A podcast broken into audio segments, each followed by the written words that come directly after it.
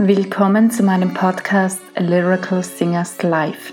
Heute geht es weiter mit dem zweiten Teil des Interviews mit Werner Pelinka. Wir reden über seine Kompositionen und über andere Dinge, die ihm wichtig sind. Und deine letzte Komposition, soweit ich, oder ich weiß nicht, ob es die letzte ist, ob du dazwischen noch was komponiert hast mittlerweile, aber du hast ja ein größeres Werk, eine Messe auch komponiert zum Fatima 100 Jahre Erscheinungsjubiläum, was, soweit ich weiß, in Heiligenkreuz ja auch aufgeführt wurde zum ja. 100-jährigen Jubiläum vom Sonnenwunder. Nein, nein, nein, nein. von der äh, ersten äh, Am 14. Mai, also einen Tag also, ja, nach dem wirklichen äh, 100-jährigen Jahrestag. Ersten, äh, das hat sich auf den 14. verschoben, weil am 13. wurde in Heiligenkreuz eine Wallfahrt veranstaltet und da hat mir der Abt von Heiligenkreuz gesagt, das wäre nicht sinnvoll, hier die Uraufführung in der leeren Kirche zu machen. Dann ist es mhm. doch wohl besser am nächsten Tag, das war Sonntag und Muttertag, auch ein problematischer Tag, weil viele Leute am Muttertag natürlich auch etwas anderes geplant haben. Aber es war ein wunderschönes äh, Uraufführungserlebnis in der Stiftskirche von Heiligenkreuz am 14. Mai äh, 2017. Am äh, 13. Oktober 2017, also das 100-jährige äh, äh, Jubiläum des Sonnenwunders, da wurde die zweite Aufführung der Fatima-Messe in der Peterskirche, äh, haben wir da aufgeführt. Und mittlerweile gab es dann schon eine dritte Aufführung zum äh, 101. Jahrestag des äh, Erscheinens der Mutter Gottes in Fatima und zwar in der Kirche der Barmherzigen Schwestern vom mhm. heiligen Vinzenz von Paul in Wien Maria Hilf. Da wurde Sehr die Messe schön. wieder aufgeführt, live im Rahmen einer heiligen Messe, aber sie wurde eben auch ähm, äh, aufgeführt genommen mit äh, sechs Kameras und, und vier Mikrofonen oder so, also Mischpult. Es, es, es ist die DVD äh, zurzeit in äh, Schneidearbeit, wird demnächst fertiggestellt sein. Äh, die Uraufführung allerdings wurde auch, das darf ich nicht vergessen, zu meiner großen Freude live mitgeschnitten von Radio Maria und auch eben ausgestrahlt. Und da gibt es auch so Live-Mitschnitt-CDs. Sehr schön. Das heißt, man kann zumindest über Radio Maria bisher und später dann, wo wird die DVD vertrieben werden? Das ist noch nicht entschieden. Das wird erst äh, wird sich erst in den nächsten Monaten weisen, wo mhm. und wie. Aber jetzt ist mal die Fertigstellung wichtig.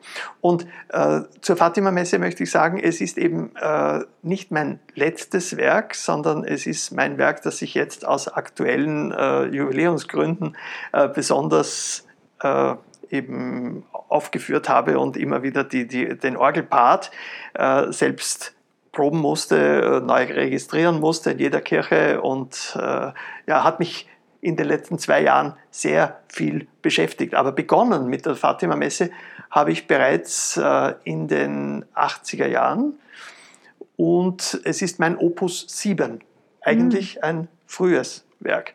So. Nur habe ich äh, 19, in den 80er Jahren habe ich das Gloria und das Credo komponiert, die mhm. anderen Teile mal so äh, skizzenartig äh, auch zu Papier gebracht, aber eben nur skizzenartig. Ich habe das Agnus Dei dann Anfang 2000 äh, für Imago, für eines der Konzerte fertiggestellt und auch aufgeführt, blieb über äh, Sanctus Benedictus und äh, Credo. Mhm. Das Credo habe ich allerdings nicht neu komponiert. Das habe ich übernommen aus der Choralmesse, aus der zweiten Choralmesse, der sogenannten Missa de Angelis. Mhm.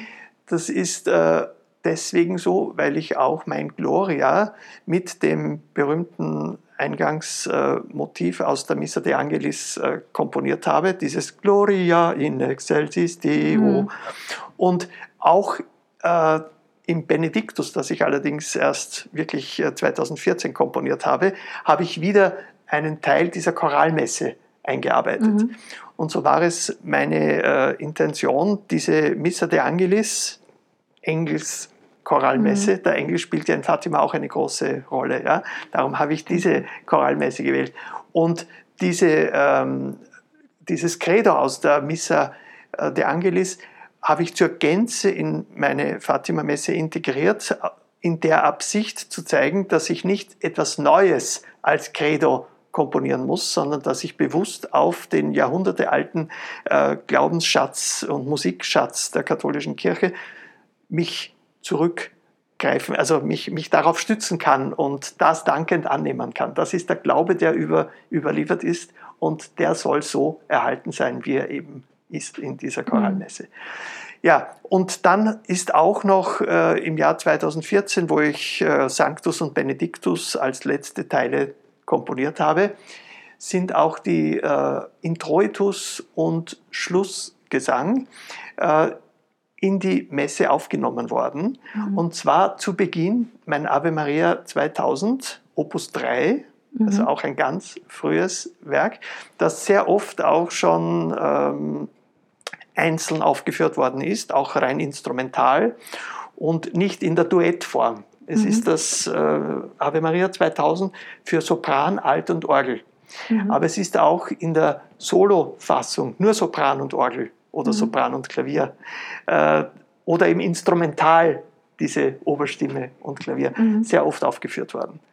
Innerhalb der Fatima-Messe ist es der Beginn der Messe als Introitus in der Originalfassung äh, Sopran, Alt und Orgel.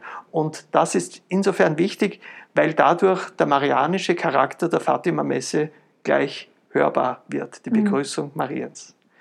Dann folgt Kyrie Gloria, dann das besagte Credo aus der Choralmesse, Sanctus Benedictus Agnus Dei und am Schluss Totus Tuus, ein Choral Opus 5, den ich auch schon sehr viel früher, wie die Opus-Salbe mhm. sagt, komponiert habe mit dem Text Jungfrau Mutter Gottes mein, lass mhm. mich ganz dein eigen sein. Mhm. Dieser Text eignet sich, finde ich, wunderbar in der Fatima-Messe, wo ja die Weihe an die Mutter Gottes äh, thematisch äh, zum Ausdruck kommen soll. Mhm. Sehr schön, sehr schön. Also ein großes Werk mit viel, mit viel Bedacht komponiert eigentlich und zusammengestellt auch von früheren Kompositionen. Ja, es zieht sich die, die äh, Arbeit an der Fatima-Messe über Jahrzehnte, wie man sieht. Mhm. Und äh, ich habe seinerzeit gedacht, es wäre schön, wenn die Fatima-Messe äh, eben 2017 mal äh, aufgeführt werden könnte. Ich habe gar nicht gewusst, ob ich bis dahin noch lebe und was mhm. bis 2017 überhaupt ist. Und ja, es hat sich glücklicherweise so ergeben, dass im Jahr 2014 der Abt von Heiligenkreuz, Dr. Heim, äh, mir gleich zugesagt hat, dass die Uraufführung in, im Stift Heiligenkreuz mit Freude geschehen kann und er mir auch eine finanzielle Unterstützung zugesagt hat, was natürlich äh, kein unwichtiges Detail ist, weil ja, die Realisierung einer solchen Messe für Orgel, die habe ich selbst gespielt. Mhm. Aber vier Solisten und vierstimmig gemischten Chor mhm. ist natürlich auch ein finanzielles Problem. Wenn man, wenn man kein Geld hätte, könnte man kaum einen Chor und Solisten dazu bringen, so etwas einzustudieren und mhm. aufzuführen. Aber die Uraufführung war gesichert und so war für mich das Argument, jetzt muss die Messe fertiggestellt werden. Mhm. Und ich habe nach dem Besuch, nach der Messe nach Fatima, äh, nach, nach Fatima ähm, im Jahr 2014. Äh, das war wichtig, dass ich, dass ich eben diesen Ort der Erscheinungen der Mutter Gottes persönlich besucht habe, bevor ich eben dieses äh, Werk fertiggestellt habe. Mhm. Das war der zweite Teil des Interviews mit Werner Pelinka über die Komposition seiner Messe Fatima. In der nächsten Folge hören wir noch den letzten Teil, den dritten Teil des Interviews mit Werner Pelinka. Ich wünsche euch aber für heute einen wunderschönen Tag, eine wunderschöne Nacht, einen guten Morgen, wann immer ihr diesen Podcast hört.